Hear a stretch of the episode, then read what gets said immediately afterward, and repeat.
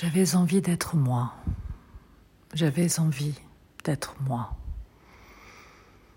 Est-ce que l'on se rend compte ce que cela veut dire être soi?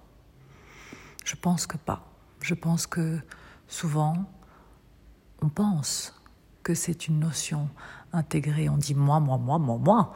Mais euh, que sait-on vraiment de son moi? Ce que nos parents nous en ont dit Notre famille Nos amis Qui est donc ce mystérieux moi Ce moi que nous portons en nous toute notre vie?